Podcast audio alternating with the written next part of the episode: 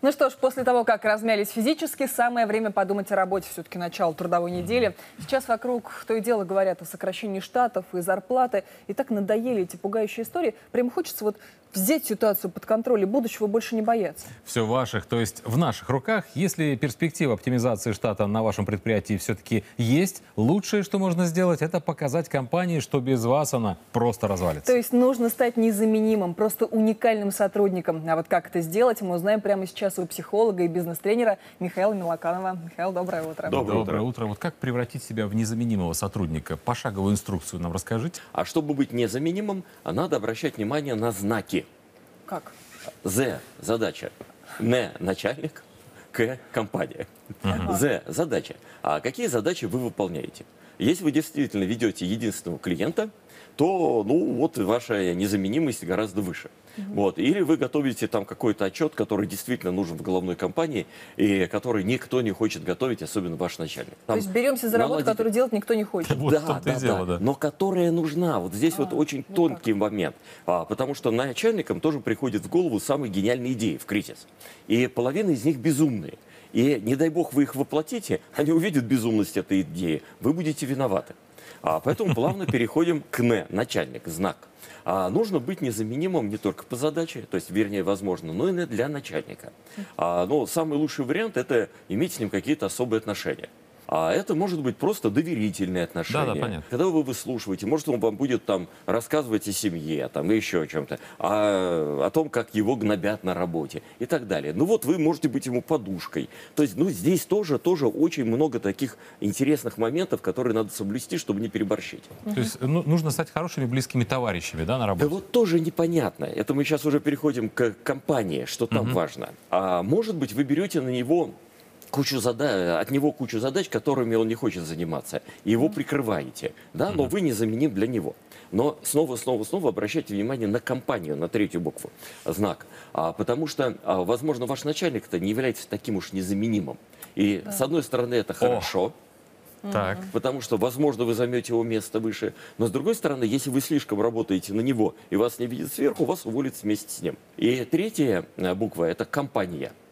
Что для вашей компании важно? А не бывает здесь никаких а, правильных рецептов. А, то есть, например, иногда говорят, ну, раз кризис, или вы хотите выделиться или стать незаменимым, надо выдвигать идеи. Нет, в какой-то компании надо выдвигать идеи. И тогда ты инициативный, там, так далее, отличный сотрудник, ты незаменимый, а в других надо молчать спокойно. А, иначе ты какой-то балабон, а делом не занимаешься. А иногда в некоторых компаниях идеи надо выдвигать, но для этого надо подготовить почву, обосновать, что идея эта будет внедрена. А то mm-hmm. ты перек... Ну, полошишь всю компанию, а толку-то нет. А, поэтому самый лучший способ – это быть э, в коммуникации с тем, что происходит. То есть, может быть, чуть-чуть замедленно. Абсолютно. Угу. И с сотрудниками поговорил, а, и с начальником поговорил, и посмотрел, что сверху идет. А, и вот выбирать и делать аккуратные движения. Чтобы это все воплотить в жизнь, это надо переговорить с начальством, пообщаться с сотрудниками в курилке, после этого, да, там, т-т-т, и вроде Собрать на работу, информацию? Ну, а на работу время уже не остается. И слушать, и слушать, да. Нет, нет, первая работа все на первом месте за задача. И нужно найти свою нишу. А, знаете, это как рынок. А, вот а, подумайте просто с следующей точки зрения. Что значит стать незаменимым? Это постоянно востребованным. Mm-hmm. Это значит, чтобы клиенты у тебя покупали. Вот что ты можешь предложить внутри компании или отдельно начальнику или еще кому-то, чтобы у тебя тебя постоянно покупали. То есть незаменимый человек – это тот, которого постоянно принимают на работу. Но тем не менее, смотрите, какой парадокс. Некоторые управленцы знатные в больших компаниях говорили, что им следует избегать незаменимых сотрудников. Вот по какой причине? Почему? Ну, это очень просто, потому что всегда это опасно. А, ибо человек держит базу данных, где работает с каким-то клиентом, но в результате он ушел и, с этим, и увел даже этого клиента. Или он там разработал какую-то систему э, э, компьютерную, uh-huh. там э, управление предприятием, он ушел, но, во-первых, просто никто уже с этой системой не может справиться, во-вторых, он там запустил вирус или еще что-то. То есть начальство не хочет быть зависимым от рядовых Именно. сотрудников?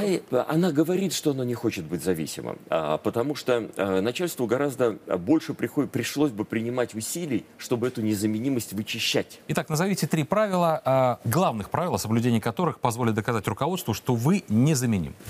А, первое. Вы демонстрируете а, решение тех задач, которые нужны руководству.